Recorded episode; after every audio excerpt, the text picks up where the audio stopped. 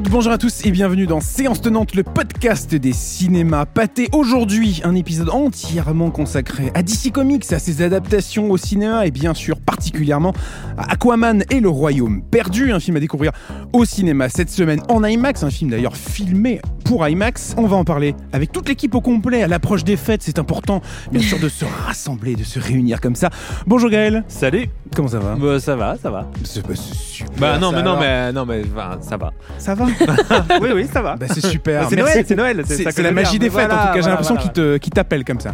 Lisa, bonjour. Salut Et bonjour Robin. Salut Alexis. Je vous demande pas comment ça va parce que vu la, la- la façon dont Gaël a répondu, j'ai peur que vous me fassiez quelque chose d'aussi La même réponse. alambiqué. Euh, mais j'espère en tout cas que vous portez Tout va bien. pour le mieux. On va donc revenir sur ces pionniers qui ont été euh, les éditions DC Comics avec euh, les adaptations au cinéma de leurs super-héros. Bien sûr, on va parler de Superman euh, avec les films de, de Richard Donner dans les années 70 jusqu'à Aquaman aujourd'hui. Mais commençons, et bien sûr, on parlera de l'avenir avec ce que nous réserve notamment James Gunn, Horizon 2025. Le futur. Le futur. Le futur est, est comment selon toi? Le futur est déjà là, j'ai envie de dire. Voilà, Voilà, voilà, voilà. Interstellar. Interstellar à mes yeux. Un autre film Warner, bien sûr. Donc, on commence euh, dans cette première partie en revenant euh, un petit peu sur justement cet univers DC Comics dans lequel on, on est actuellement et qui se termine, a priori, avec euh, ce dernier film Aquaman et le Royaume perdu. Euh, un, un univers instauré bah, en 2013. C'était avec Man of Steel, donc 10 ans déjà, hein, au final, de, de, de, de ce Snyderverse, au final, on peut appeler ça comme ça? On peut totalement l'appeler ça comme ça. Donc, euh, par rapport au réalisateur de Man of Steel, Zack Snyder, qui va quand même donner une impulsion à la fois euh, euh, cinématographique, visuelle et artistique de cet univers d'ici, avec une vision très particulière sur Superman, notamment sur ce premier film, puis ensuite des autres personnages. Et bah, c'est intéressant d'en parler et voir là où il a pu avoir raison. Et je pense qu'il a, il a réussi de très belles choses.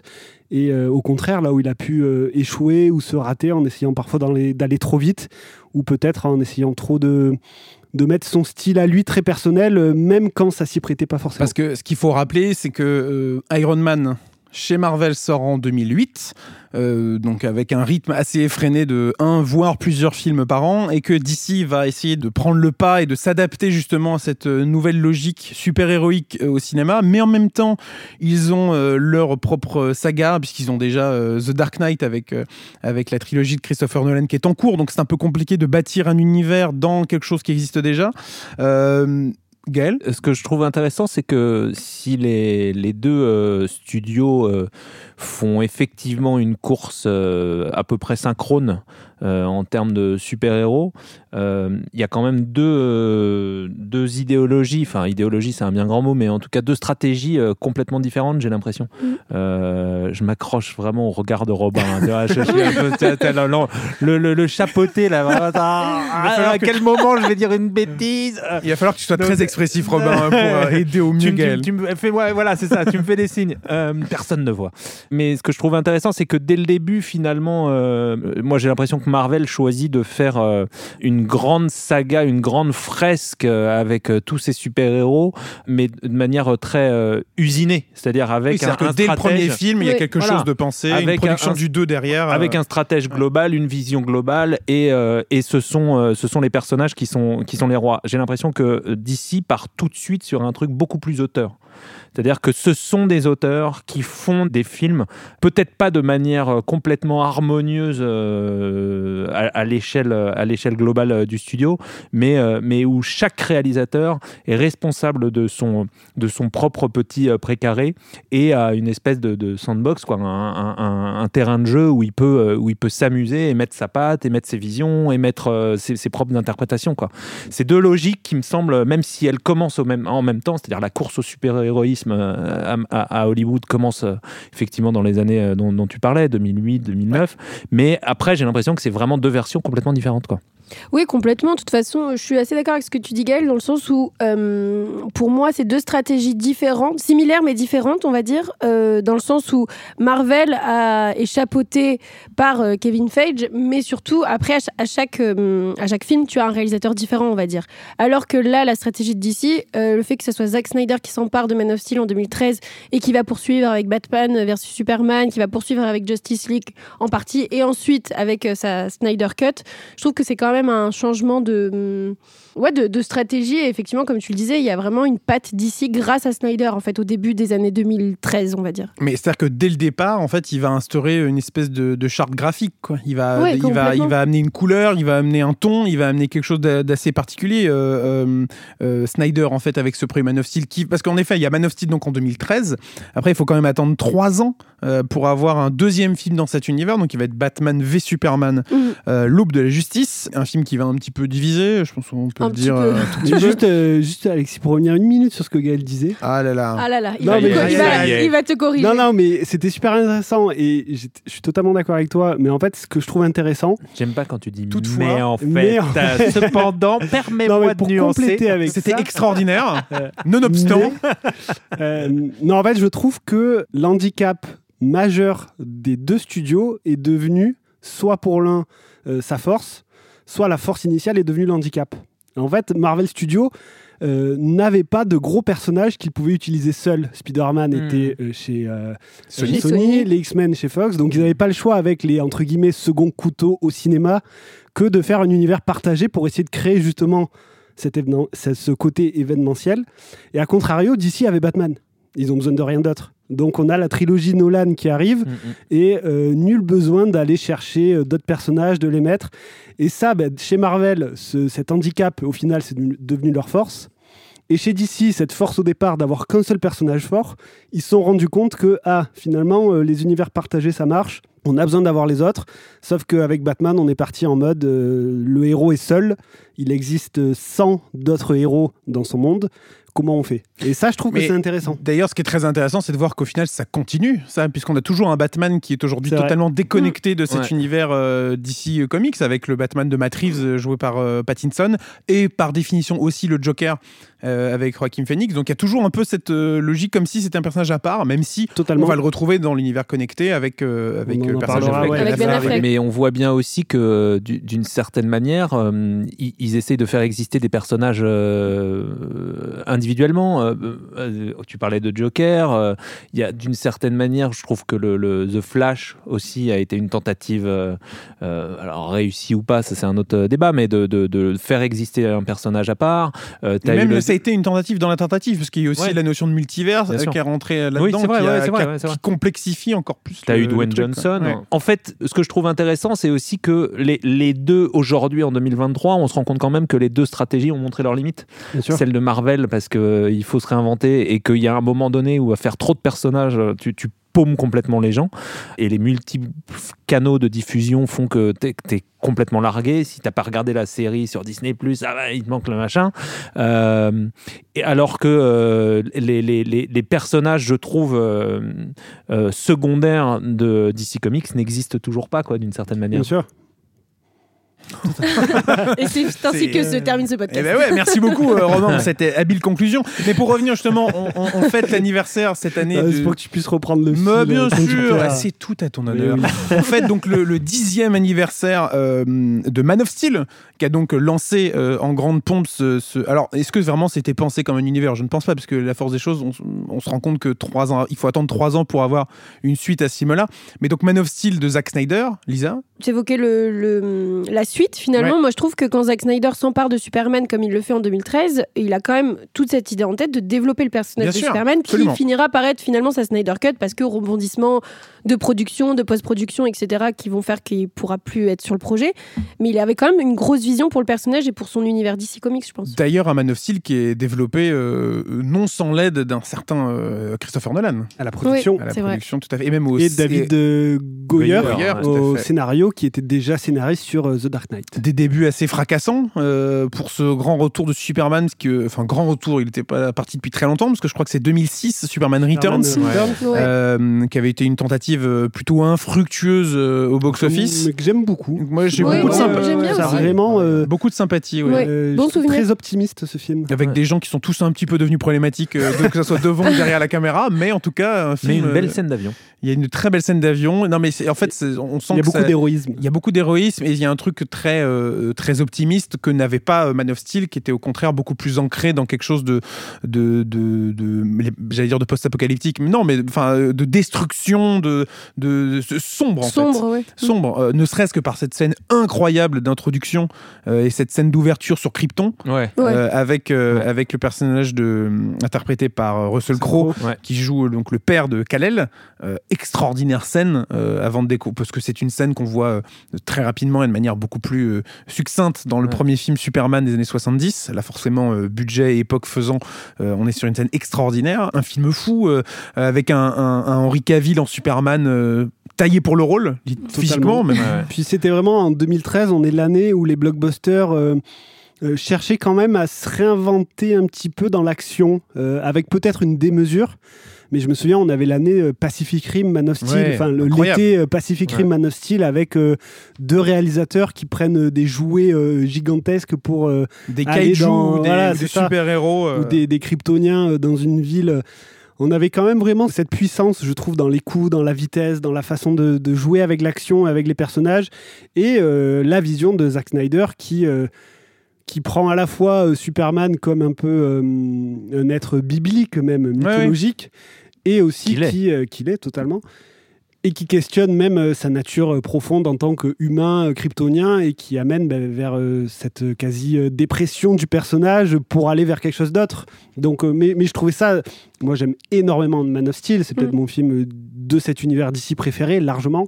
Et j'aime beaucoup la façon de, qu'il a de traiter Superman un petit peu Clark Kent, mais c'est plus Superman, je trouve, qui l'intéresse. Qui est au cœur du projet. C'est ça, avec ces scènes d'action incroyables, quoi. Ça reste vraiment la chose qui me marque le plus. Euh, et, peut-être qu'il perd un peu après. On va en revenir, mais je, trouve que c'est dans Man of Steel où sa mise en scène et sa réalisation sont le plus poussées. Et puis il n'y a pas le poids justement du reste de l'univers euh, d'ici, en fait. Il y a vraiment ce côté, ce film d'auteur à On a peut-être Nolan euh, qui aide aussi, enfin qui le canalise aussi en producteur derrière.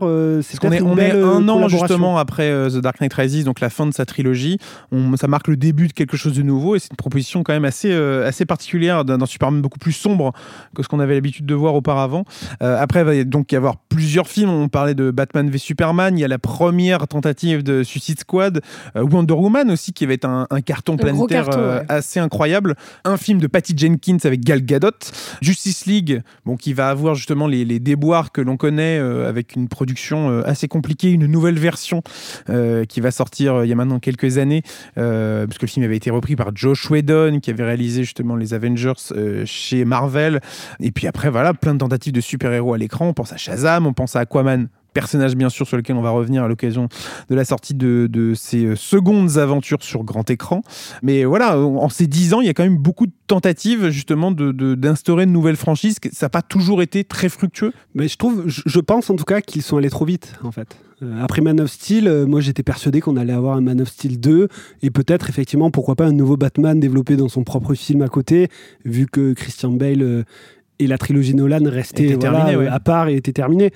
Quand, euh, juste après Man of Steel, on se lance déjà sur un euh, Batman v Superman euh, en réponse là à ce que fait Marvel Studios qui ont mm. déjà deux films Avengers et un Civil War qui arrive. voilà. Alors Civil War du coup est arrivé en réponse après. Euh, Mais en plus, il y a le challenge dans, dans, le film que tu cites, dans Batman v Superman, c'est qu'il y a le challenge de présenter encore un nouveau Batman, en fait. Déjà. En la personne de Ben Affleck, qui est, certainement, enfin, qui est très clairement un, un acteur identifié à Hollywood, il n'y a pas de souci sur ça, mais le fait qu'ils reprennent le flambeau à Christian Bale, qui a été quand même pendant trois films le Batman de la génération des années 2000, euh, fait qu'il aurait peut-être mérité un film à lui-même. Ah, totalement. Et... même le même le, et le Man of Steel 2 que tu évoques, ça fait des années que c'est en préparation et des années qu'il y a des fans qui l'attendent, j'ai l'impression. Et peut-être ah, le film n'arrivera jamais. Le film n'arrivera jamais. alors qu'il y a eu plein de apparemment de pourparlers ou de négociations, de rumeurs. Plein de réalisateurs qui sont euh, exactement ou avec ou pas le retour d'Henri Cavill dans le costume aussi. Donc euh, c'est vrai qu'ils sont peut-être allés trop vite, ils savent peut-être pas où aller à chaque fois. C'est le grand échec ça, de pas avoir fait un Man of Steel 2 à temps et en suivant, en introduisant quelque chose. Je trouve qu'on a on n'a pas assez eu Superman avant de le voir avec d'autres problématiques ou même on a encore moins assez vu Batman. Euh, bien sûr, mais, c'est ça. Tu vois, faire dans Batman v Superman, euh, je pense qu'on peut, on peut le dire, la mort de Superman alors qu'il a eu qu'un film. J'ai totalement, Oui, c'est un peu, totalement un peu le truc, mais euh, C'est quand même euh, très très rapide, je trouve. effet. Oui, mais c'est c'est aussi euh, ce dont on parlait tout à l'heure, c'est-à-dire que je pense que c'est vraiment la, la faute à, un- à une vision globale, de ne pas savoir en fait d'avancer selon les caprices des, des réalisateurs, des auteurs, euh, et euh, donc le, le greenlighting des, euh, des, des, des studios euh, qui décident ou pas de, de, de partir euh, sur ces, sur ces films-là. Je trouve que c'est c'est super intéressant d'un point de vue industriel, mais ça me, ça me je me demande si au fond ça n'est pas la même histoire euh, qui, qui- qui se passait au- à l'époque des comics. C'est-à-dire, je me demande si euh, je, je sais, je connais mal l'histoire de DC, mais je sais que, enfin, tout le monde sait que Marvel était était chapeauté par euh, par Stan Lee, euh, qui, qui verrouillait réellement euh, toutes les histoires avec euh, les dessinateurs pour chaque pour chaque run ou pour chaque pour chaque série. J'ai l'impression que pour DC c'était c'était un peu pareil, c'est-à-dire qu'il y avait quand même chaque chaque écurie de, de super-héros avait ses propres euh, avait ses propres règles, ses propres créateurs et, euh, et c'était un peu plus flou, on va dire. Oui, mais, mais peut-être aussi plus libérateur, quoi. Ouais, bien Dans- sûr, bien sûr. artistiquement et dans la façon de faire. Bien sûr. bien Donc euh, c'est peut-être quelque chose qu'on retrouve au cinéma, effectivement. Après, non, je, juste, euh, c'est peut-être une question ouverte ou quoi, mais euh, ou une simple réflexion, mais aussi il y a peut-être eu une sorte de fatigue de la part du public. Les studios ont peut-être senti ça euh, chez le public, cette fatigue des origines story constantes en fait finalement. Et du coup, le fait de pas forcément donner à Batman, au Batman de Ben Affleck par exemple, son propre film ou le donner bah, par, enfin, par exemple à Wonder Woman, euh, à Aquaman, des personnages qui étaient plus en retrait finalement dans la pop culture euh, des années 2000-2010. Peut-être aussi c'est parce qu'il y avait peut-être cette fatigue du public euh, de revoir ce schéma constamment de l'origine story. Il y a un truc que je trouve aussi intéressant, c'est que par rapport à ce que tu dis, Lisa, c'est que tu te rends compte quand même que la grande force, le grand génie de Marvel, c'était le casting. Oui, Euh. C'est-à-dire que euh, un super-héros correspondait à un acteur et Mm. il y avait une espèce de fusion à la fois dans, dans l'histoire, quand on voit euh, Iron Man, Iron Man, ouais. mais dans l'esprit des spectateurs qui était voilà, sans jeu de mots, indestructible. C'est-à-dire que vraiment, euh, euh, Iron Man, c'est euh, Robert Downey Jr. Euh, ça ne s'est pas passé comme ça à DC. Et je me demande si ça ne s'est pas passé comme ça, peut-être parce que, tu vois, d'un point de vue là, je- je- je- je- c'est de la théorie pure, mais peut-être parce que les, les super-héros d'ici sont, sont plus grands que les, les, les super-héros Marvel. C'est-à-dire que la, la symbolique d'un Batman ou la symbolique d'un Superman qui est effectivement un- un, Outrepasserait potentiellement ouais. tout choix de qui est, casting. ouais. Ouais, qui, est, Ouais. qui, est, qui, est, qui, est, qui est trop, go- qui est trop grand, quoi. Superman, c'est un demi-dieu. C'est Mm. d'abord un demi-dieu. euh, et Batman, c'est un, un, un, un homme qui voudrait être un dieu, euh, mais, mais, mais on a souvent ce pas. truc de d'ici, c'est des dieux qui veulent être humains. Voilà, presque, c'est ça, et bah, Marvel, c'est des humains qui cherchent à être dieux un petit peu. C'est un petit peu Mais t'as- euh, une facile question, à dire, hein, mais- dans l'esprit dont Mais tu c'est évoques des gens, c'est Mais c'est super intéressant parce que dans, dans, dans ce qu'on se raconte là, tu as la notion d'incarnation d'un point de vue théorique et euh, presque spirituel. Or, l'incarnation, c'est l'acteur. Je voudrais pas aller. Ouais. Non, non, mais allez-y, moi je, je vous laisse.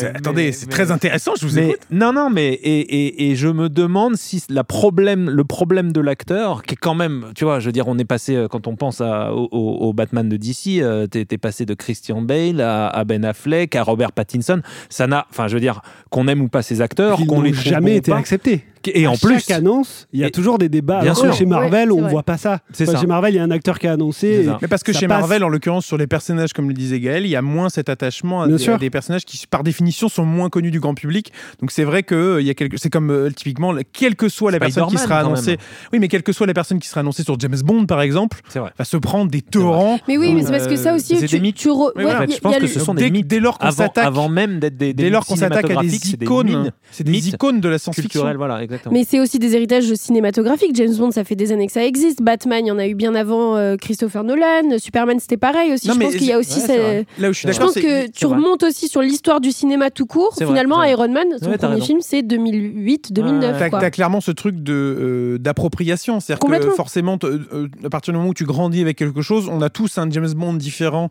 euh, préféré Voilà, autour de la ça. table. Je pense, on pourra faire un petit tour de table, mais même si c'est pas du tout le sujet de cet épisode. ça. Alors là, vraiment, surtout que- Mais tu vas, mais surtout tu vas, tu vas, tu vas me faire un live Je- de 45 je minutes sur Roger Moore. Voilà, je pirate ton podcast. Fais gaffe. Voilà, hein, je, fais gaffe.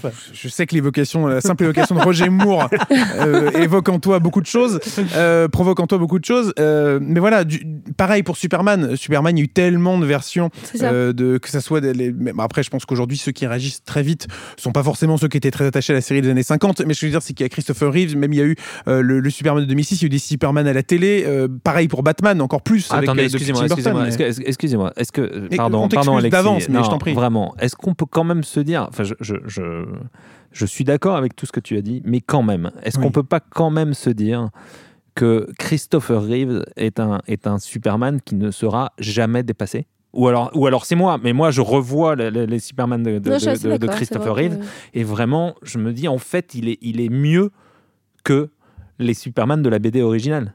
Ah, moi, je sais pas. Ah, Moi, c'est un euh, un truc de fou. C'est-à-dire que je le, je le vois et, je- Dieu sait que j'adore. J'aime même le, le Brandon Roos, tu vois. Mais, mais, mais euh, non, mais, mais je le trouve super, mais authentiquement. hein. Oui, oui.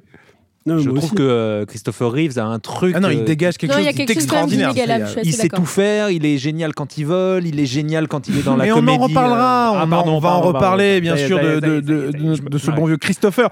Mais donc, au milieu de tout ça, au milieu de tous ces films DC Comics, il y en a un qui va se démarquer en 2018, c'est Aquaman. Pourquoi il va se démarquer Par son succès extraordinaire en salle déjà, et puis de son succès aussi public comme critique, euh, puisque on, on est sur un film réalisé par James Wan, qui vient pas du tout euh, de l'univers euh, super héroïque, hein, puisqu'on est sur quelqu'un qui a qui a initié la, la saga Conjuring Insidious. euh, et, Insi- et Insidious. ou- Les deux. Ah les Tout deux. Ouais, ouais, les deux. Même un petit doute. Donc, du bon horreur. c'est ça, du bon horreur Voilà. bien comme il faut. On passe sur quelque chose de très très coloré, parce qu'on pourrait se dire que dans Aquaman, le fait de partir justement sous les océans, ça va nous emporter en quelque chose d'assez sombre.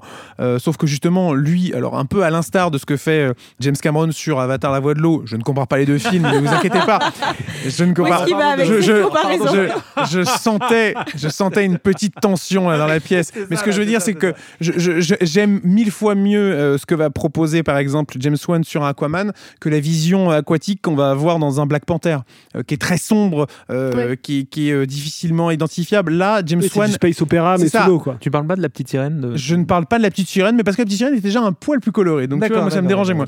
Mais par exemple, dans, ce, dans le Aquaman de 2018, il y a vraiment un, un- un aspect space opéra sous l'eau que je trouve fantastique en fait. Il y a une espèce de débauche de, de- de moyens, de, de créatures en, dans tous les sens. Et ça n'a cartoonesque. et c'est ça, ça n'a absolument aucun sens. C'est-à-dire que de la moindre pieuvre va euh, se transformer en espèce de tank aquatique, va lancer des missiles à base de, à base de.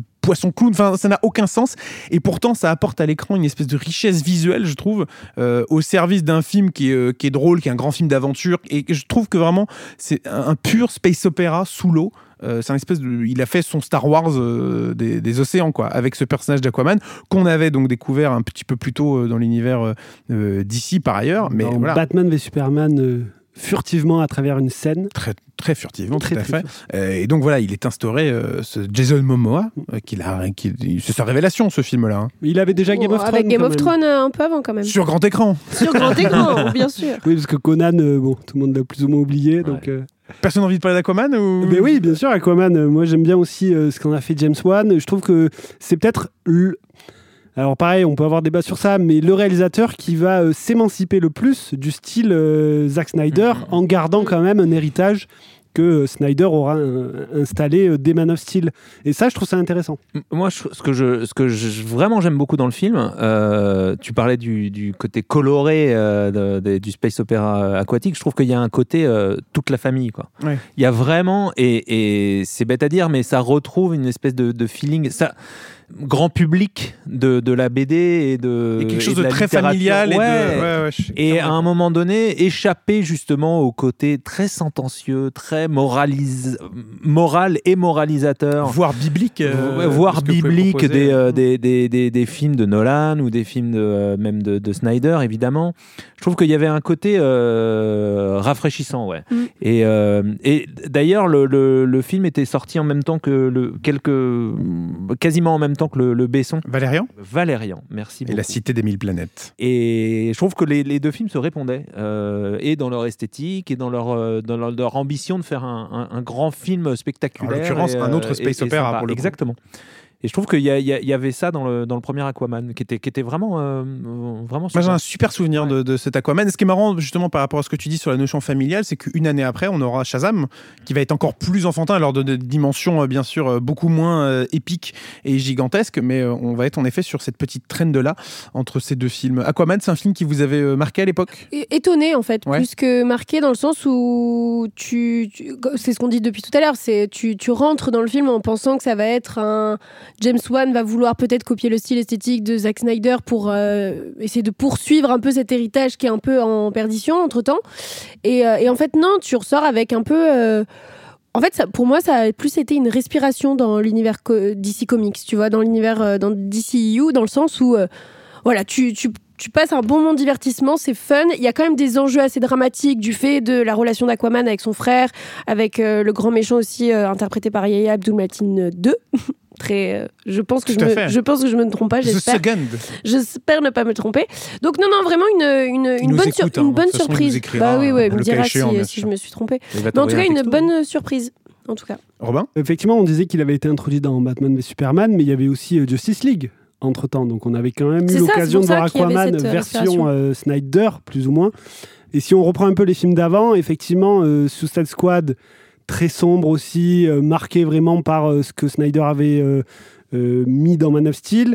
Wonder Woman de euh, Pa- Patty euh, Jenkins se passait pendant la guerre. On avait aussi euh, les ralentis à la Snyder un petit Mm. peu. Ça avait été un peu moqué même. Dans cette scène de No Man's Land. Voilà, euh, mais qui était, euh, je trouve, réussi d'ailleurs. Ouais, et euh, Aquaman, c'est vraiment la première fracture euh, de l'univers d'ici, du Snyder euh, verse, on peut dire, avec finalement euh, quand même un, un film qui est euh, qui va bien dans la continuité de ce que James Wan fait, parce que même si effectivement il vient de l'horreur, euh, il avait fait aussi un Fast and Furious Bien qui sûr. était réussi. Il a, il, il a cette capacité à prendre des, soit des postulats, soit des franchises et euh, à en faire quelque chose d'autre euh, avec ses thématiques à lui, ses obsessions et, euh, et je pense d'une certaine façon, d'une certaine il se refuse rien en fait. Mais j'ai l'impression que c'était aussi la fin d'un justement, euh, même si James Wan d'une certaine manière peut l'être, mais j'ai l'impression que c'était la fin de la domination des auteurs sur ces films de super-héros en fait. Et surtout, moi, ce qui m'avait beaucoup plu, c'était le côté joyeux. Euh, du film.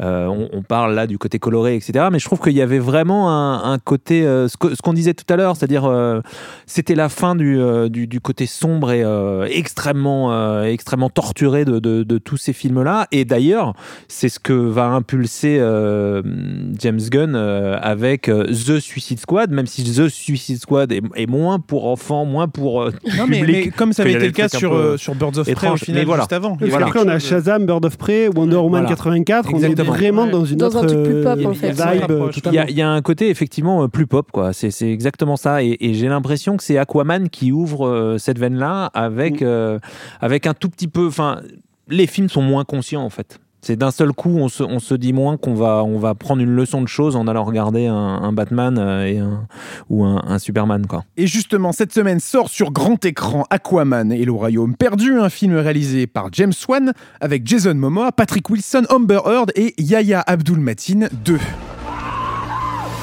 Il te faut oublier tout l'enseignement du monde de la surface. Va au tréfonds de toi-même, à la découverte de tes instincts d'Atlante. Il a passé toute sa vie à s'entraîner. Pour devenir le meilleur. Mes parents ont fait de moi ce que je suis. Je suis le protecteur des profondeurs. La suite donc des aventures d'Aquaman sur grand écran dans un film à découvrir absolument en IMAX. Pourquoi? Parce que en plus, il est filmé pour IMAX. Alors il est filmé pour IMAX, vous me direz, ils n'ont pas emmené les caméras euh, sous l'eau euh, filmer euh, le royaume. Mais Ils n'ont que- pas emmené les caméras sous l'eau filmer le royaume. C'est très gentil que tu me le dises de manière aussi spontanée. Euh, mais non, en effet, voilà, le film a été pensé en IMAX, donc avec ces 26% d'images en plus euh, sur l'écran euh, pour une immersion euh, des plus euh, au final dans ce monde euh, d'Aquaman. Justement, mais que se passe-t-il dans ce nouveau film? Alors. Aquaman va partir à la recherche de son frère pour le délivrer, car il était prisonnier justement euh, de- du terrifiant méchant, euh, interprété par Lisa. Yaya Abdou-Matin 2 de The Second. Second. De Second, sorry. bravo. euh, elle n'a aucune note. euh, alors non, pas, c'est pas de la délation, comme si elle ne prépare pas ses épisodes. Je veux dire, elle le dit euh, de manière tout à fait spontanée.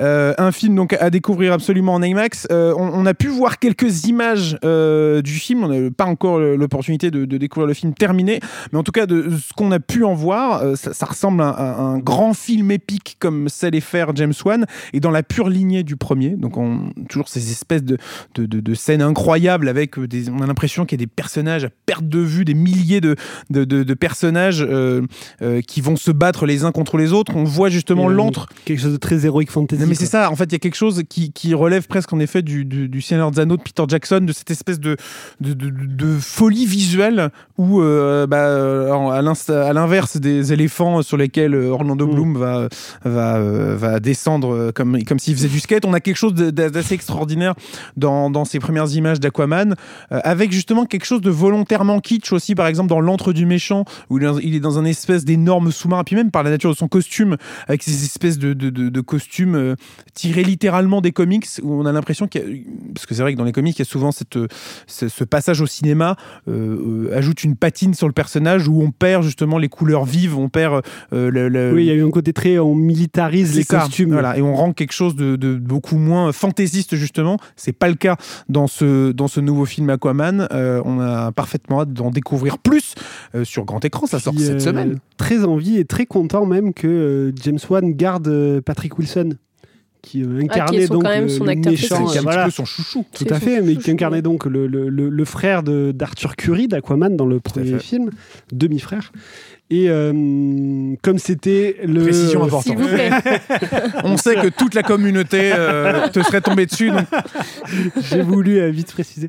Et donc de continuer la relation qui était déjà établie dans le premier film euh, avec euh, bah, les événements qui sont passés et euh, des nouvelles dynamiques entre eux. Pour moi, cette relation-là, elle me rappelle quand même assez euh, Thor et Loki euh, Mm. du côté de Marvel. Et pour moi, je trouve Totalement. que c'est une recette qui marche très bien du côté de Marvel. Et le fait que DC capitalise là-dessus aussi, c'est pas forcément un mauvais choix. Un film donc à découvrir cette semaine en IMAX dans les cinémas pâtés. On est revenu un petit peu brièvement tout à l'heure hein, avec euh, euh, Gaël nous a fait un peu de name dropping comme ça sur des grandes figures euh, de DC Comics dans l'histoire du cinéma, mais on revient dans une dans cette deuxième partie de l'épisode sur justement l'héritage de DC Comics depuis euh, depuis le premier Superman de Richard Donner. Alors il y a eu des succès télé hein, dans les années 50 et dans les années 60 de personnages euh, de DC Comics. On, on pense, enfin on pense, non, je pense pas qu'on y pense quotidiennement, mais en tout cas, le premier film Superman sorti au cinéma, c'est Superman et les nains de l'enfer. Alors tout un programme, me direz-vous, euh, qui était le pilote de la série télé, d'ailleurs, Superman qui va sortir dans la foulée. Et presque et 15 ans plus tard, il y a donc Batman, qui est un produit dérivé cette fois de la série télé éponyme. Mais le vrai euh, euh, succès qui va faire le lancement de DC Comics au cinéma, c'est bien entendu Superman, réalisé par Richard Donner en 1978. Messieurs, le pilote est blessé. Voilà, j'espère que ce petit incident ne vous dégoûtera pas du transport aérien. Les statistiques démontrent que c'est encore celui qui comporte le moins de risques. Bien sûr. Ah, attendez. Qui êtes-vous? Un ami.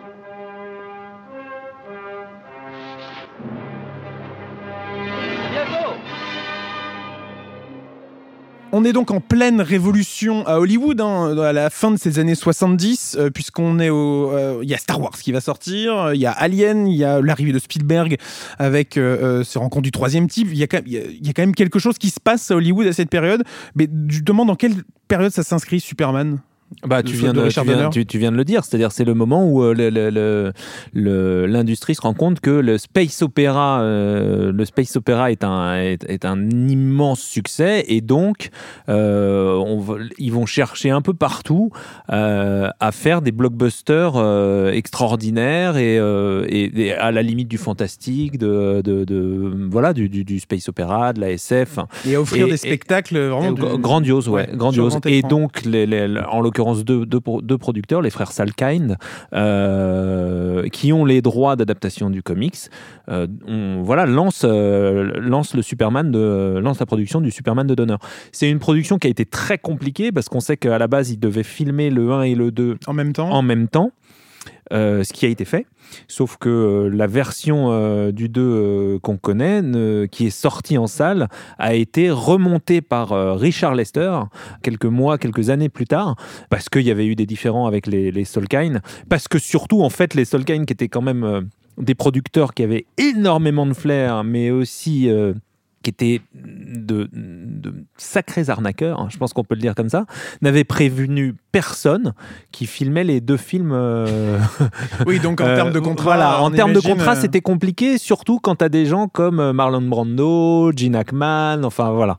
Gene Hackman, incroyable en Gene Hackman était extraordinaire. Alors, Gene Hackman, extraordinaire. non, mais c'est ça. Tout mais en Lex, court. En Lex Luthor, il est On salue d'ailleurs. Peut-être qu'il écoute séance tenante. C'est ça, euh, dans sa retraite Ouais. extrêmement bien méritée. En train d'écrire ses livres pour enfants. Probablement. Quelle carrière. Quelle carrière incroyable. Euh, mais donc, Christopher Reeve. Christopher Reeves, oui, qui pour moi, bah, c'est ce que c'est ce qu'on disait tout à l'heure, qui pour moi reste euh, reste le- le- le- le- le- l'incarnation parfaite. Il a ce qu'il faut de, de charme et de de maladresse aussi euh, quand il fait euh, Clark. Il y a quelque Clark chose, de, il y a quelque chose de, de, de magique en fait à le découvrir, se transformer de Clark Kent en Superman à l'écran. Avec Loïs derrière. Ouais. C'est ça. c'est incroyable. Il y a quelque chose. Derrière le En fait, il, le- il- il y a quelque chose avec le. J'ai l'impression que c'est juste les épaules, la façon dont il se tient. Seul coup, il va un regard, une mèche, euh, la paire de lunettes qui disparaît, et d'un seul coup, il redevient Superman. Mais on y croit en fait. C'est- L'accroche-cœur, l'accroche-cœur, C'est le ça. petit. Ah, ça c'est. Mais franchement, je trouve Le que c'est extra- euh, ouais, cheveux. extraordinaire, extraordinaire. C'est vraiment, vraiment euh, splendide.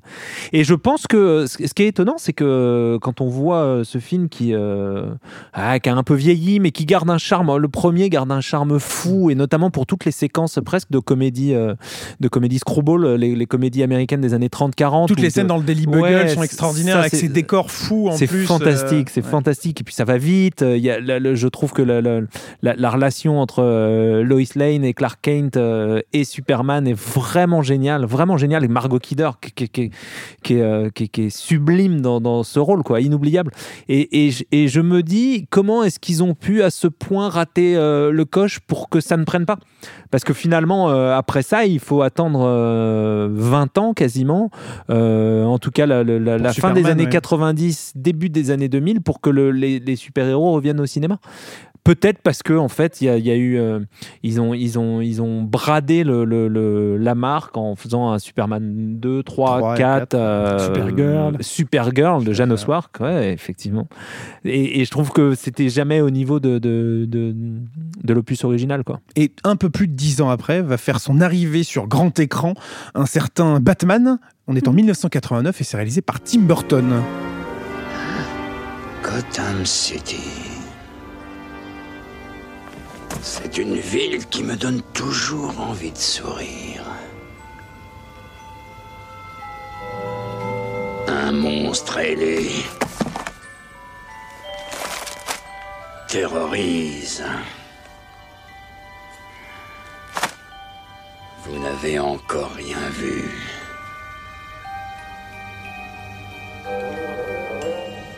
Oh.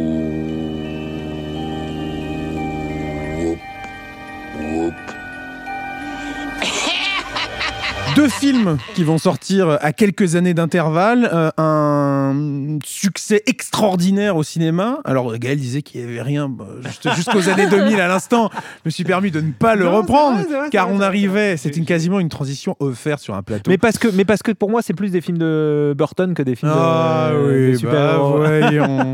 Non, mais tu parlais de Superman. Ouais, voilà, tu parlais de Superman, euh, Et 20 ans excusez-moi, est-ce que, excusez-moi, est-ce que. Batman est vraiment un super-héros? Robin, je te laisse, euh, je te laisse Robin, répondre mais oui, là-dessus. Robin Bah oui. Pardon. Eh ben voilà. Oui. Robin. Eh ben, Batman Pardon. et Robin, bien sûr. Mais ça, on, ça, on va pas en parler aujourd'hui parce que bon. Mais c'est euh, bien, il a fallu au moins 40 minutes avant que la blague soit lancée. Oui, au Et final, franchement, euh, je, suis, impressionné. Franchement, comme quoi, tu n'es pas là que pour ça. un double exercice assez incroyable. euh, ce, ce film Batman, en- on est en 1989. Tim Burton va arriver avec euh, tout son esthétique, tout son, euh, toute sa filmographie. Alors sa filmographie est assez jeune hein, à l'époque, en 89, mais, euh, mais il a déjà sa patte, son univers. Il va apporter euh, à l'écran ce- ce- cette espèce de patte gothique euh, dans lequel euh, Gotham City est représenté avec ce Batman interprété par euh, Michael Keaton. Qu'est-ce qu'il en reste? Et qu'est-ce qui fait? Surtout que ce film-là de 89 est un, est un grand Batman et comme le disait Gaël, un grand Burton. Mais alors, je vais juste dire que ce qui est intéressant, en fait, c'est vrai que je l'avais complètement oublié. Ça, alors, ça, on avait, euh, alors que, alors que c'est quand même lui qui lance l'idée que les, les super-héros peuvent être des grands films d'auteur. Parce que euh, parce que c'est d'abord euh, et c'est pour ça que je l'avais oublié. Euh, c'est d'abord un film de Batman, euh, de, de Tim Burton, pardon. Oh là, beau lapsus. C'est d'abord un film de Tim Burton avec ces personnages qui euh, ne, ne sont inadaptés au monde, avec euh, le- les problèmes sexuels. Les, enfin, je trouve qu'il y a, il y, a, il y, a, y a vraiment, vraiment toutes les obsessions burtoniennes dans, dans, ce, dans, dans ces deux films. Quoi. C'est un peu l'antithèse même de Superman en fait. On a d'un côté l'espoir et de l'autre le peut-être pas le désespoir, mais en tout cas la noirceur du monde. quelque chose de euh, très sale en fait. Bien sûr, parce que ben, on a Metropolis, c'est la ville de, de Mm. la lumière, quoi, et Gotham City, c'est la ville de l'ombre, et on a ces deux, ces deux films qui se répondent, qui sont. je- Alors oui, peut-être que le Batman est encore meilleur parce que Burton derrière, parce que les années 80 et tout ce qu'il apporte aussi euh, à cet univers. Euh, moi, j'ai énormément d'affection pour le deuxième, pour Batman euh, le défi. Euh, Avec le pingouin, avec Catwoman, c'est quand même assez incroyable, euh, justement, à quel point il pousse son univers euh, gothique. Justement, ce qui est intéressant par rapport au personnage que tu cites, c'est que à l'inverse de Superman, on a quand même l'impression que les deux films de Burton euh, sont plus portés par ses antagonistes et les personnages qui vont graviter autour de Batman, alors qu'un Superman, en C'est effet, vrai. on est plus sur le personnage de Clark Kent slash Superman, tandis que Michael Keaton euh, est un peu étriqué dans, dans, Ouais, dans- j'allais dans ce rôle de. Ah, bien, mais, mais c'est tout le but. hein, Mais de j'allais ce- dire l'inverse. cet échange. Non, je suis assez d'accord, ouais. Je- je, je retiens plus les méchants. Bah, on pense à Jack Nicholson, Non, on pense à je- Danny DeVito. Je à- retiens complètement les méchants, mais à ce que je veux dire. interprété euh, par euh, Michael Pfeiffer. Michel Euh, Pfeiffer, tout à Je- fait. alors, je comprends complètement ce que tu veux dire, et en même temps, euh, pour moi, il y a, on parlait de l'effet de l'incarnation d'un super-héros par rapport à l'acteur et le choix. Finalement, tout ce qui me reste de la période Batman entre 89, on va dire, et fin des, des années 90, c'est le Michael Keaton, c'est le Batman de Michael. Keaton. Ah, mais- Tu vois ce que je veux dire? Le fait qu'ensuite il, il s'en moque, qu'il reprenne le rôle dans The Flash, et qu'ensuite il y a un peu cette parodie, euh, caricature dans Birdsman, fait que je trouve qu'il a quand même marqué un marqué son époque Ah, et moi finalement c'est hormis les obsessions de, de Tim Burton et cette patte euh, qu'il a, qu'il a insufflé vraiment au personnage, cette noirceur, tout, tout ce que vous venez de dire avec lesquels je suis complètement d'accord, je trouve qu'il y a vraiment quelque chose chez Keaton qui fait qu'on s'en souvient. Mais ça veut, Et on dire le que, retient. ça veut dire que tu n'aimes pas l'incarnation de George Clooney, par exemple Eh oui. Quid de Val Kilmer? Ah non, moi, moi j'aime bien le Val J'aime Kilmer. bien Val Moi j'aime Kilmer. bien le J'ai Val rien Kilmer. je- non, non, je- fais une non, mais on question. a, bah, attends, mais tu rigoles, Non, on a bien j'ai- vu ta j'ai- tête. J'aime Val Kilmer. nous, on l'a- Non, mais blague à part. euh, je moi, n'aime j'aime pas bien- George Moi, Clooney. j'aime bien le George Clooney quand même. En fait, je, je Non. vois George Ah Clooney en non. Bruce Wayne. Le film est raté. L'armure, rien ne Mais va, alors, du coup, rien si ne le tu- film est va. Si raté. tu le vois qu'un Bruce Wayne, c'est qu'il y a déjà un souci. Non, mais je suis que c'est d'accord. censé être Mais Batman et dans un Bruce bon Wayne. film avec un bon réalisateur, George Clooney en Bruce Wayne Batman, il n'y a rien qui me semble euh, inadapté. C'est dommage parce qu'on était presque sur un sans faute depuis le début de cet épisode. Et là, on arrive sur des, Mais attention, sur des le film est déclarations. un peu- totalement raté. Mais Non, George je peux Clooney, comprendre. je trouve pas que ce soit à la base un miscast, comme on dit. Non, non, Je- bien sûr. Val Kilmer était super parce qu'en plus Val Val suis avait avant Oui, Pattinson, avant Pattinson essayait de faire, euh, enfin le film essayait de faire euh, de Batman euh, l'enquêteur quoi. Il y avait son Mm. côté, euh, je suis, je suis d'abord un un, détective. Je détective, pas qu'on a eu des mauvais euh, acteurs pour Batman. hein.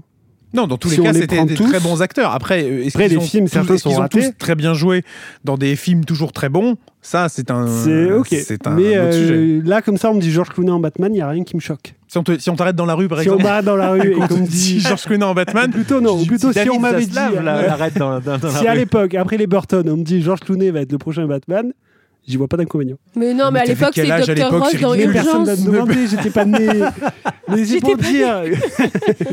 je vous propose. Mais de- à l'époque, c'est la, c'est la star d'urgence pour moi, Clooney, donc j'ai un peu de mal à le. Ouais, mais il y a ce truc où justement euh, Batman, c'est aussi euh, celui qu'on voit pas dans le rôle. Enfin, c'est justement ça aussi la force de Batman, c'est que tu dois avoir cette réflexion avec Bruce Wayne justement, de te dire mais Bruce Wayne, ça peut pas être Batman, c'est le millionnaire. euh, Tu Mhm. vois, du coup, moi je trouve que George Clooney, il y a quelque chose dans euh, sa façon d'être, son charisme, qui colle parfaitement Ouais, il, avec est, euh, le il est trop, euh, il est trop smart, trop, euh, tu vois. Bruce trop- Wayne. En tout cas, la chance qu'on a eue, c'est qu'au moment où Lisa a dit euh, la série Urgence, Gaël n'a pas fait, n'a pas chanté le générique. Et moi, je, j'ai hein, la goutte de sueur qui, qui pend comme ça. C'est pour ça que je me permets directement de faire une transition. Transition, puisque après donc les Batman de Tim Burton, on va avoir une espèce de euh, un peu de traversée du désert pour les personnages DC Comics au cinéma, puisque c'est Marvel qui va un peu prendre la relève au, tournant du, du millénaire. Ouais, les. X-Men avec Spider-Man, avec d'autres tentatives par la Avec suite. Blade. Y avait Blade également. Et, et pour le grand retour, euh, en effet, le retour à succès, parce qu'on on l'a dit, il y a Superman Returns en 2006, mais le grand retour à succès, eh ben, c'est justement une année avant ça, c'est en 2005. C'est avec Batman Begins, le début de la trilogie The Dark Knight, signé Christopher Nolan. Tu n'es pas responsable de la mort de tes parents. L'entraînement n'est rien. Seul compte la volonté. Si tu parviens à dépasser ta condition d'homme, si tu te consacres à un idéal, tu deviendras tout autre. Es-tu prêt à te lancer? Batman Begins, donc en 2005, suivi trois ans plus tard en 2008 de The Dark Knight et encore quatre ans plus tard en 2012 de The Dark Knight Rises. Une trilogie, euh, c'est un sans faute pour euh, Nolan qui, euh, j'allais dire, a une carrière assez récente au cinéma puisque ses, premiers films ne sont pas très vieux hein, quand il commence Batman Begins. Aujourd'hui, c'est le réalisateur totalement incomplet que l'on connaît. Enfin, ça l'était déjà en l'occurrence hein, quand il suffit de voir Batman Begins et encore plus The Dark Knight. Une trilogie assez incroyable dans le cinéma de manière générale, au final pas que dans le genre super-héroïque. Euh, Peut-être que comme Burton, c'est, euh, on pourrait dire, euh, c'est avant tout des films de Nolan plus que des Mm. films de Batman. Ça, c'est peut-être une particularité du personnage dans les films les plus réussis euh, qu'on peut trouver. Et euh, une chose qui est intéressante, c'est que 2005, donc c'est Batman Begins, et euh, c'est aussi Superman Returns quelques mois après qui arrive. On a ce retour Une espèce de double tentative c'est euh, ça, de des, lancer des deux les- ouais. icônes d'ici qui arrivent avec peut-être pour Batman Begins par Nolan une façon de hum, proposer à nouveau quelque chose de différent et pour Superman Returns quelque chose qui vient récupérer l'essence des films avec de Richard Donner.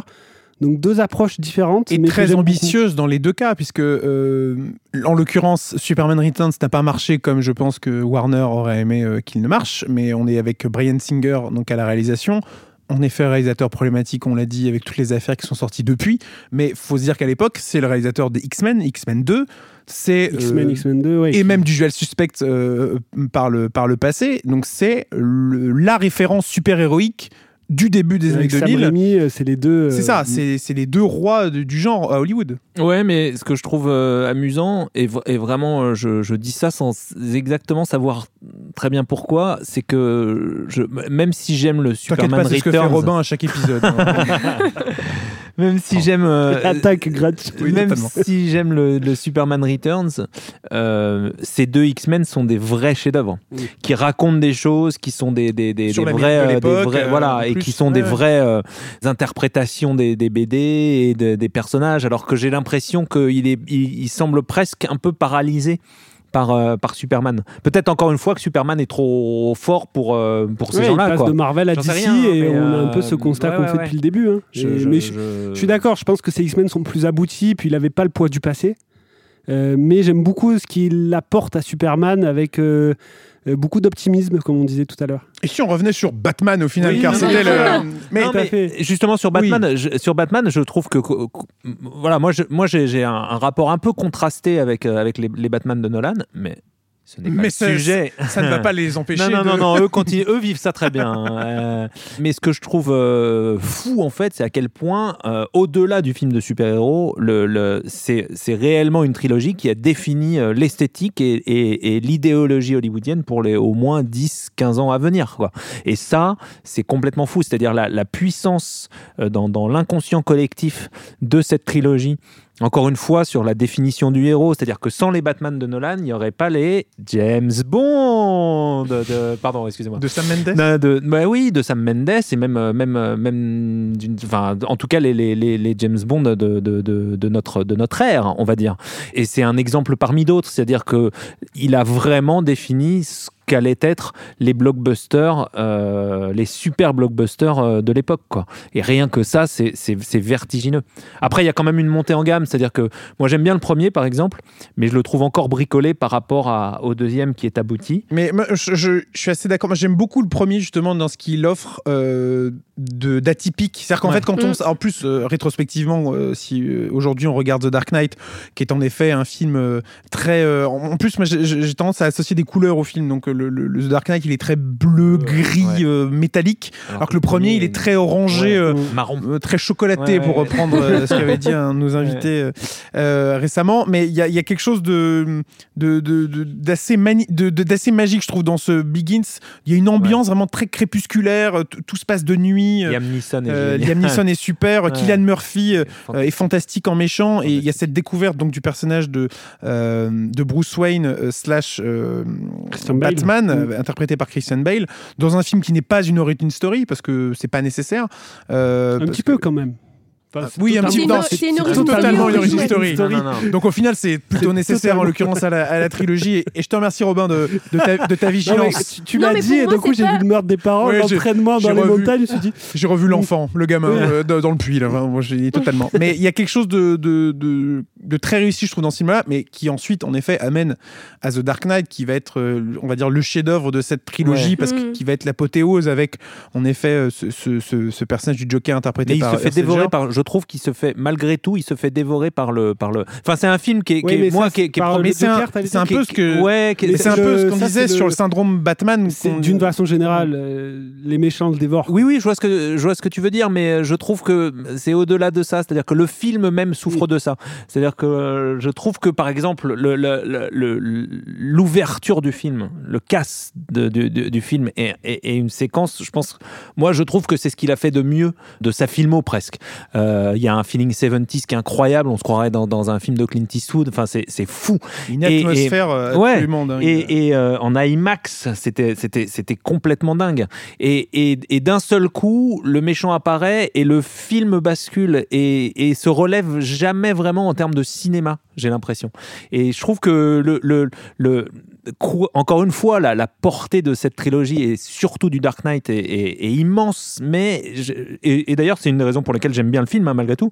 Je trouve qu'il y a des, des points de friction et, on sait jamais qui est vraiment l'auteur du film. Est-ce que c'est Heath Ledger avec son Joker? Est-ce que c'est Nolan qui essaye de le contrôler euh, malgré tout? Et, ça le rend le film presque hum, paranoïaque. Mais ce qui est intéressant, c'est que c'est pas forcément le cas. Par exemple, ju- justement, on parlait ce syndrome Batman et des méchants sur The Batman, Ouais, je suis d'accord. le Ouais. film de Matt Reeves. Ouais. Au contraire, euh, on Ouais, a Batman ce à sa place, oui. Batman est au centre du film. Bruce Wayne, euh, j'allais dire encore plus. Les deux sont à part égale euh, au centre du film. Il y a ce film d'enquête qui est dur, qui est, qui est, qui est visuellement extraordinaire. Et il y a force, et il y a en même temps, il y a Paul Dano qui est un méchant euh, euh, fantastique. On parle de ça, ça n'enlève absolument rien à ce qui- à ce qu'il est. Mais c'est juste que par nature, le film construit quelque chose autour du personnage de Batman qui était un peu moins le cas en effet dans, dans ce que pouvait proposer euh, Non, et puis Nolan au cinéma. Ce qui était intéressant dans The Batman avec Pattinson, c'est que ça montrait une partie de Batman qu'on n'avait pas eu l'habitude de voir, c'est-à-dire. L'année euh, 1 quoi. L'an Voilà, 1, l'année l'an 2. 1, c'est ses débuts en tant que justicier finalement, mais il, il est encore, il est peu sûr de lui, ce genre de choses. Alors que par exemple, la trilogie de, de Nolan euh, te montrait déjà euh, Bruce Wayne en tant que milliardaire et, euh, et super-héros accompli,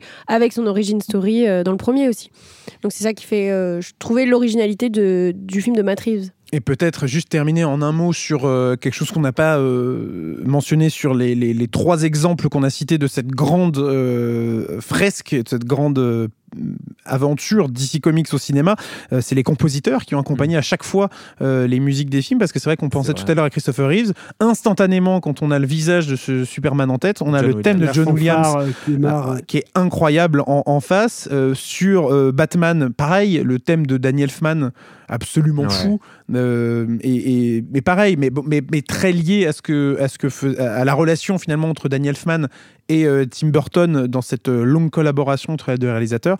Et puis bien sûr, ce que va faire euh, Hans Zimmer sur, sur les trois Batman et avec James Newton Howard. et pour James les Newton Howard en effet. Alors peut-être avec des thèmes musicaux moins euh, qu'on peut moins fredonner. Oui, mais il y a une ambiance Mais sur une la, ambiance la- la musicale durée qui s'installe que moi je trouve incroyable. Et même, tu vois, j'ai quand même les thèmes qui me viennent. Eh ben on aurait pu faire un blind test On et, aurait pu tenter. on aurait pu le tenter et tu aurais totalement gagné. Bravo d'ailleurs Puis- d'avoir gagné à ce blind test qu'on n'a pas Puis fait. Zimmer, euh, Man of Steel. Oui, bien sûr. Incroyable. Tout à fait. Incroyable composition sur Man of Steel. Trouve Voilà. toujours un moyen de revenir sur Man of Steel, Bien celui-ci. sûr. Ouais, et sur Hans Zimmer Accessoirement, accessoirement. Pour terminer cet épisode sur DC Comics, justement, on va, on va revenir sur le, le futur. On va faire un retour vers le futur, Gaël. T'as vu ça Ouais, ouais. Ah, c'est- c'est- Tu sais que c'est pas écrit ça. hein Je peux te filer mes notes. Regarde, c'est- écrit nulle part. Le renouveau de DC Comics, euh, il va, il va arriver en 2025. Alors, ce qui est intéressant, c'est que euh, à l'inverse, ah, je dirais à l'inverse de ce que va faire Marvel, pas vraiment, puisque Marvel va un peu avoir la même stratégie l'année prochaine de faire une espèce de petite pause, puisqu'on sent en effet euh, euh, qu'il y a peut-être un, un- Lassitude. une lassitude en effet du, du grand public euh, pour, euh, pour ces films de super-héros. DC Comics a pris la décision de refondre totalement sa stratégie, c'est-à-dire que nouvelle direction à la tête de chez DC Comics, de- donc cette vision pour les films, Gaël? Non, tu disais lassitude pour les super-héros. C'est toi qui utilisais ce mot de lassitude, mais Oui, si tu vrai, as envie de me le remettre. Non, non, non, non, non, non, vraiment, non, mais non, non, mais toi, tu disais super-héros. Oui, voilà. Et je, je- j'aurais tendance à dire, c'est ce que d'ailleurs vient de déclarer, enfin a déclaré il y a quelques, il y a quelques semaines euh, Bob Iger. euh, je pense que de- le président de chez Disney, tu as raison. Euh, j'ai l'impression qu'il y a une lassitude du rythme surtout. Euh, c'est-à-dire qu'on en a trop vu. Je, pense que les gens n'en ont pas marre des super-héros parce que de toute façon, les super-héros, on a besoin d'eux presque d'un point de vue euh, fantasmatique. J'ai l'impression qu'il y en a eu trop. Et c'est peut-être ça, en fait, le, phénomène de, de lassitude qui fait que, hum, voilà, il faut, il faut, il y a besoin d'une pause, ça c'est sûr. Et 2024, justement, sera cette année de pause, cette année de préparation pour Comics, euh, puisque donc on a maintenant James Gunn, euh, qui est arrivé à la tête créative euh, de ce que va proposer DC Comics dans les années à venir.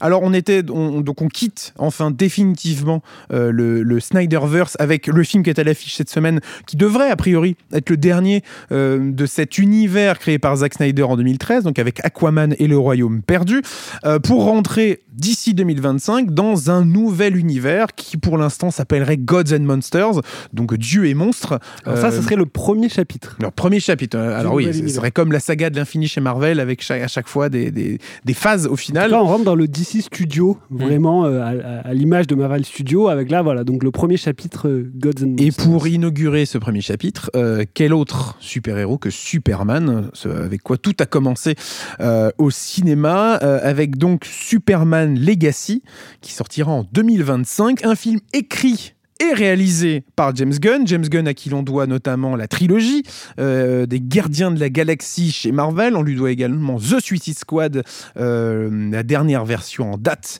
euh, de Fantastique. cet fantastique film. Merci pour cette belle intervention. Ah, bah, elle, moi- était, moi, elle était piquante. Moi, je le.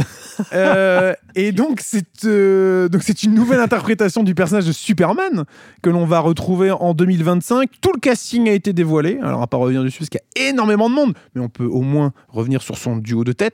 Superman, Lois Lane. Je vous regarde euh, Robin et. Elisa. Comment? Donc David Coren Sweat Tout à pour fait. euh, Superman. Mhm. Et pour euh, Lois Lane Et pour Lois Lane, c'est Rachel Brosnahan. et un certain Nicolas Hoult en Lex Luthor. Nicolas Hoult qu'on connaît euh, par exemple récemment, il était dans le film Le Menu. Oui. Oh, d'accord. Et non, mais- dévoilé par la... Qu'on connaît Nicolas. Ouais, c'est vrai que j'ai peut-être pas film le menu. c'est vrai que j'ai peut-être pas donné l'exemple le plus frappant. Bah, surtout, bah, je sais pas, il a fait X-Men. Souvenez-vous. Souvenez-vous chez vous. Oui, c'est vrai que Nicolas Hoult, Mad Max est la favorite. elle est- j'aurais pu citer la favorite. En attendant, je te, Max. je vois Robin aller sur les Et- Letterboxd. Le et film qui X-Men. apparaît, le film qui apparaît le plus haut Ah, Rainfield de aussi. euh, Letter- euh, sur Letterboxd, c'est en effet le menu. Donc je vous demandais un petit peu peu, de de calme, s'il vous plaît. Mais en effet, Mad Max Fury Road. X-Men euh, aussi, il a joué dans les X-Men. Absolument. Je vous demande Dans un peu Skins. de calme, s'il vous plaît. Je Dans vous Skins demande de aussi. vous arrêter. Accessoirement. Merci pour ce moment, euh, Gaël. Aussi en 2025, on retrouvera d'ailleurs The Batman 2, la suite euh, du film réalisé par Matt Reeves, qui sera toujours à la barre. Pas mal de projets aussi annoncés, parce qu'il y a ce Superman euh, qui est daté, donc qui est en 2025, écrit et réalisé euh, par James Gunn, euh, mais on en sait déjà un peu plus sur ce qui va arriver. Alors, donc, effectivement, J'ai l'impression de te prendre de court, là. je- Pas du tout, au contraire. Ce nouveau univers d'ici va donc se construire avec des films et des séries, un petit peu comme euh, chez Marvel. Au niveau des films, on a effectivement cinq films euh, annoncés pour l'instant. Après Superman, on aura The Authority, euh, qui s'inspire d'une équipe un peu euh, de super vilains plus euh, ambigus. Ça pourrait faire un petit peu penser à, à The Suicide Squad, mais euh, ça reste différent. Et Il y a des rumeurs comme quoi il serait déjà dans Superman euh, Legacy. On verra bien. Euh, ensuite, on aura The Brave and the Bold. Ah, Là, alors, c'est intéressant parce que ça va être le euh, l'introduction du nouveau Batman de cet univers-là. Euh, ça fait du coup beaucoup de Batman qui coexistent euh, au même euh, moment. On se croirait dans, euh, ça en fera deux. Bah, Il y a aussi, oui, ça- on se il y a- croirait dans The Flash là, c'est du multiverse presque. on a The Batman de Matt Reeves, donc qui est à part, qui est Ouais. déconnecté, voilà, qui se suffit à lui-même. On a quand même les Jokers de euh, Todd Phillips, ou même s'il n'y a pas Batman dedans, bon, bah, ça reste quand même l'univers de Batman qui est pareil déconnecté de son côté. Et dans l'univers que relance James Gunn, qui est donc le gros morceau maintenant de DC Comics, on aura forcément un nouveau Batman avec The Brave and the Bold. On n'a pas d'acteur pour l'instant annoncé, mais on sait que le film se basera donc sur les comics également The Brave and the Bold avec Batman et son fils Damian Wayne, qui est euh, un de ses Robins à un moment donné. Donc ça, c'est pour le troisième film. Ensuite, on aura Supergirl, Woman of Tomorrow, qui sera donc basé sur le comics du même nom, écrit par Tom King. Euh, et ça, d'ailleurs, c'est un petit truc intéressant. Je trouve que James Gunn, contrairement peut-être à Kevin Feige, euh, s'intéresse énormément aux comics. Euh, on voit sur les réseaux, à chaque fois qu'il cite un film, il Je va sous-entends que Kevin Feige n'a jamais ouvert un comic de je, ses me fils. pose, je me pose la question parfois, mais peut-être pas. Euh, mais euh, je trouve vraiment qu'on a ce rapport de James Gunn qui est, euh, qui est un créateur, qui est un, qui est un scénariste, Oui, oui, qui est vraiment un, un artiste, où euh, il va à chaque fois puiser dans des références qui sont concrètes pour dire on va adapter ça. Ça veut pas dire que le film sera exactement pareil, forcément. Mais on Euh, va en tirer. euh, Puis beaucoup, surtout, je trouve euh, qu'il donne crédit aux auteurs. En fait, il donne crédit vraiment au matériel source, et ça, c'est c'est assez nouveau, et je trouve ça, je trouve ça super. Et un autre film annoncé. On a Swamp Thing, la créature Ah, du marais, super. euh, Pardon, réalisé, cette fois-ci on a également un réalisateur, euh, réalisé par euh, James Mangold, Eh qu'on oui. avait vu donc euh, sur euh, Indiana Jones ou Logan. Et alors, je crois The Brave and the Bold, euh, je ne l'ai pas dit, on est un réalisateur également. Ah. C'est euh, Andy, vous allez m'aider. Andy, merci eh Lisa. Euh, qui a donc réalisé The, Flash, dernièrement. Sauf si, finalement, et ça. Bien sûr, surtout. Et ça, chapitre 2. Et ça, chapitre 2. Complètement. Voilà, Donc, donc, beaucoup de projets, euh, sachant- à venir. Moi, je peux dire que j'aime bien The Flash de Muschietti. Ah, Moi aussi. Je trouve aussi, que, je trouve le, le- le film a vraiment. euh, ouais, ouais, c'est comme ça. Mais non, mais c'est comme je- ça avec lui. Moi aussi, Non, mais même avec le recul, je- je- non, mais je trouve que euh, le, pareil. film a vraiment euh, Je a étrangement souffert. Il a de- quelques problèmes, euh, peut-être liés à euh, tout ce qui est euh, utilisation de l'image des personnages, euh, qui peut être un peu problématique, euh, l'intelligence artificielle, tout ça. Il y a aussi Bah, ça. surtout que c'est sorti Ouais, un peu après, enfin, comme quoi les acteurs C'est avaient sorti pas ça, d'accord. Ça, il peut y avoir ça. de mais, Mais oui, non, je suis assez d'accord sur le fait que le film en soi scénaristiquement, ça euh, tient. est tout à fait ouais, honnête. J'ai un bon, plutôt un bon souvenir aussi. Bon.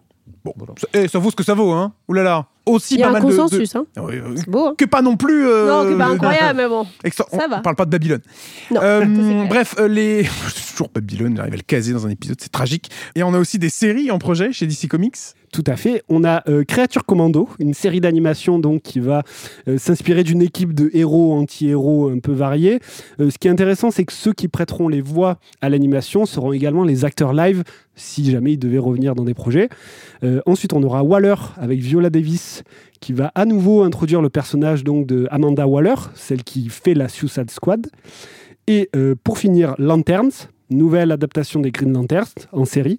Paradise Lost, qui s'intéressera euh, à l'île de Wonder Woman, donc euh, pareil, origine peut-être un peu de- des Amazones.